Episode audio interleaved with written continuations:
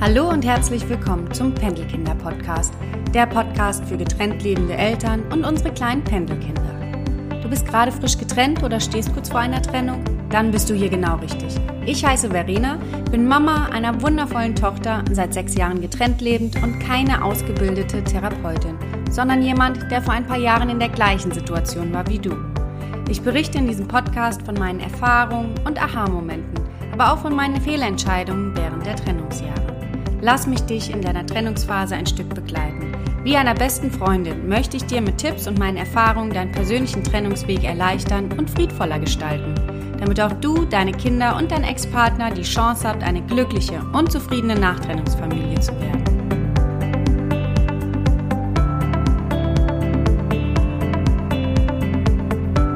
Hallo, schön, dass du da bist. Heute geht es um akzeptieren, was ist. Das heißt, deine Situation akzeptieren, die Trennung akzeptieren. Es gibt so viel zu akzeptieren und das möchte ich heute zum Thema machen. Deshalb der Titel Akzeptieren, was ist. Aber wie geht das bitte? Und genau vor dem Problem stand ich nämlich auch lange, lange, lange Zeit. Ob Freunde oder Familie, überall hieß es, lass los, Verena. Ähm, und ich stand immer vor der Frage, ja, aber wie bitte? Und habe mir entsprechend da aber auch Lektüre geholt oder auch im Internet gelesen und ähm, versucht, irgendwie einen Weg zu finden, loszulassen, weil ja, ich wollte es natürlich und ich wollte akzeptieren, aber ich wusste einfach nicht wie. Und ähm, da habe ich jetzt dann doch nach ein paar Jahren meinen Weg gefunden und ich glaube, vielleicht könnte er auch dir helfen. Es gibt meiner Meinung nach einfach mehrere Ansätze und die Bücher haben ja auch alle recht und es war einfach vielleicht für mich nicht so das Richtige, dieses Loslassen. In der Praxis habe ich es einfach nicht hinbekommen.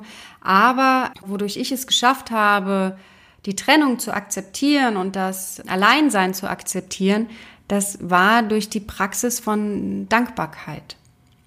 Ich weiß nicht, ob du damit schon in Kontakt gekommen bist mit Dankbarkeitsarbeit. Für mich ist es eigentlich der Gamechanger überhaupt gewesen, dass ich dankbar bin, dass ich für mein Leben dankbar bin, dass ich für äh, meine Tochter dankbar bin und dass fürs Atmen sogar dankbar bin, ja, dass ich morgens aufwache und den Tag neu bestreiten kann. Sogar so weit bin ich jetzt heute, dass ich dadurch nicht jeden Tag, aber fast jeden Tag einfach auf fröhlicher aufstehe und mich auf den Tag freue und mir genau die Sachen raussuche, wofür ich dankbar bin. Ja, so, so macht man so einen kleinen Changer auch im Kopf. Das ist, ähm, man fokussiert sich eben nicht mehr nur auf das Negative und oh, das Leben hat mich gebeutelt und warum hat er mich verlassen, warum komme ich hier nicht voran und ich bin jetzt allein und alles so negativ, sondern Deine Gedanken werden mit der Dankbarkeitsarbeit immer positiver und positiver. Also jeden Tag äh, fokussierst du mehr und mehr die positiven Dinge deines Lebens, weil sei mal ehrlich, alles schlecht kann es nicht sein. Also jeder hat positive Sachen. Du kannst zum Beispiel dankbar sein, dass du gesund bist, dass dein Herz schlägt, dass du ein wundervolles Kind hast oder Kinder, dass du ein super kuscheliges Bett hast, in dem du dich total gerne aufhältst. Und äh, was ich dir auch zeigen möchte, ist, wie du eine vermeintlich negative Situation auch etwas Positives abgewinnen kannst. Ich bin mittlerweile auf dem Stand, dass die zu 90 Prozent äh, von, von Situationen, wo du denkst, einfach negativ, möchte ich nicht in meinem Leben, alles schlecht, kannst du äh, ins Positive transformieren, beziehungsweise was Positives abgewinnen. Das ist zum Beispiel bei mir die Trennung mit meinem Ex-Partner gewesen, mit dem Vater meiner Tochter, dass ich versucht habe, durch die Dankbarkeitsarbeit einfach viele Aspekte zu sehen, die, für die ich heute dankbar bin.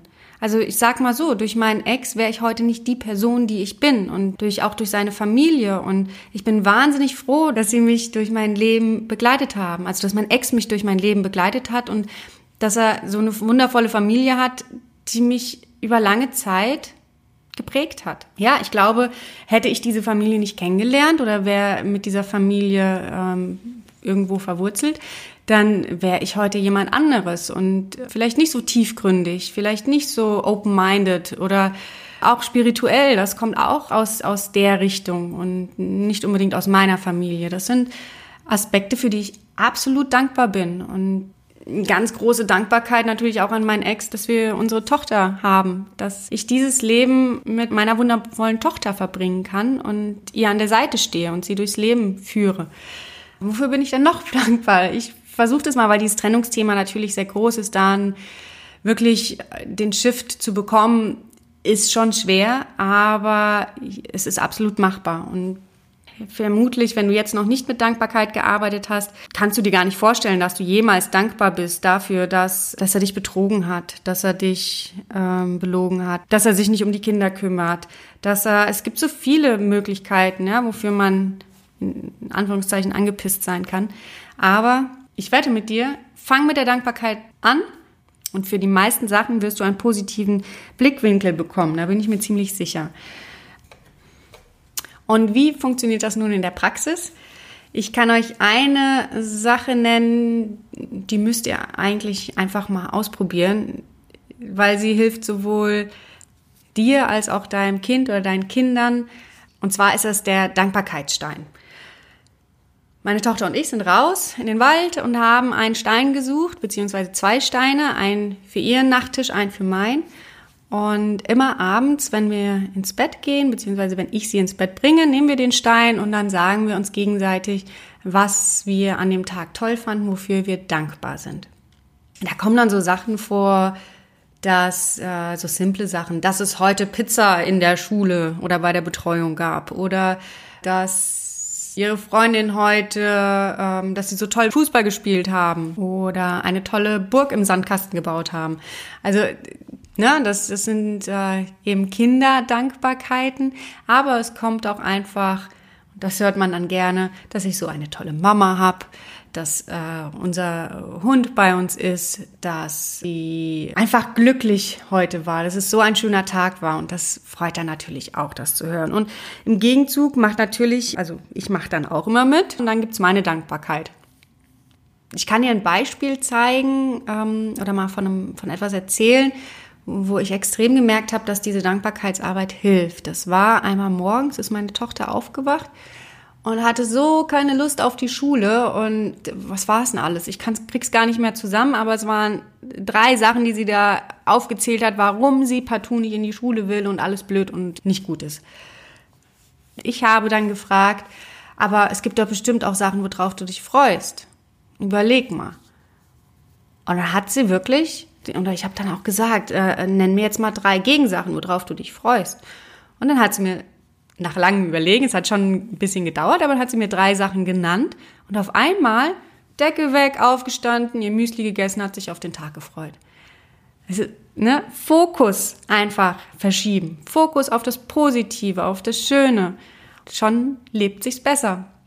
Und da kommen wir jetzt auch schon zu den Effekten von Dankbarkeit, weil wenn ihr das eine Zeit lang macht, dann garantiere ich euch, ihr kriegt einfach mehr Gelassenheit und Zufriedenheit in den Alltag rein weil Dankbarkeit einfach die positiven Aspekte des Lebens sieht. Und ich will nicht sagen, dass alles Butterblümchen dann ist, ja, oder dass alles äh, locker flockig irgendwie abgeht. Man hat immer noch seine Probleme, aber man kommt in das Drama nicht so rein. Und mm, ja, man, man sieht vielleicht auch, dann ist es nicht so schlimm, dass man im Stau steht, weil man einfach gelassener ist. Und dann hat man schon mal eine Situation weniger, wo man meckert oder dass die Marmelade leer ist, ja, dann ist es so gut, dann esse ich heute mal eben Honigbrot, ja, dann geht's noch mal was anderes, gelassen an die Sache ran. Das war jetzt nicht so ein geiles Beispiel, aber mit dem Stau ist ein tolles Beispiel, finde ich. Dass man da einfach, so what, was kannst du ändern, wenn du im Stau stehst, ja? Du kannst entweder dir nochmal deine Lieblingslieder dabei anhören und nochmal in gute Laune versetzen oder richtig meckern und einfach gefrustet sein, dass du jetzt fünf Minuten oder zehn Minuten hier im Stau stehst und zu spät kommst, hättest auch länger schlafen können. Ist ja so ein Rattenschwanz, ne, der sich dann zieht und einfach nur am Meckern ist. Der nächste Effekt, den ich mir hier rausgeschrieben habe, ist dieses Wertschätzende, dass du dem Leben wertschätzender gegenüber bist, dass du dank, weil wenn du dankbar dafür bist, dass gerade die Sonne so schön scheint oder dass die Blätter im Herbst so sich so schön wunderschön färben dass im Herbst jetzt wie heute kriegen wir 24 Grad, ja, am 6. Oktober 24 Grad. Boah, wie Wahnsinn ist das denn? Und dafür dankbar bist, dann ähm, genau bist du deinem Leben wertschätzender gegenüber und du kannst auch deinen Mitmenschen wirst du wertschätzender sein. Und das Tollste auch, dir selbst gegenüber wertschätzender. Jeder hat auch was an sich auszusetzen, ja? Und wenn du aber dankbar für die Sachen bist, die du gerne hast, an dir, an deinem Körper, an deinem Charakter, an deinem Aussehen, ja, alles, was dich ausmacht, wenn du dafür dankbar bist oder die dankbaren Aspekte rausholst, dann verblassen die negativen und du bist viel wertschätzender dir gegenüber. Und das gibt den Switch in dem Umgang mit Menschen, deinem Leben und dir selbst. Und macht dich entsprechend fröhlicher, beflügelt dich und glücklicher.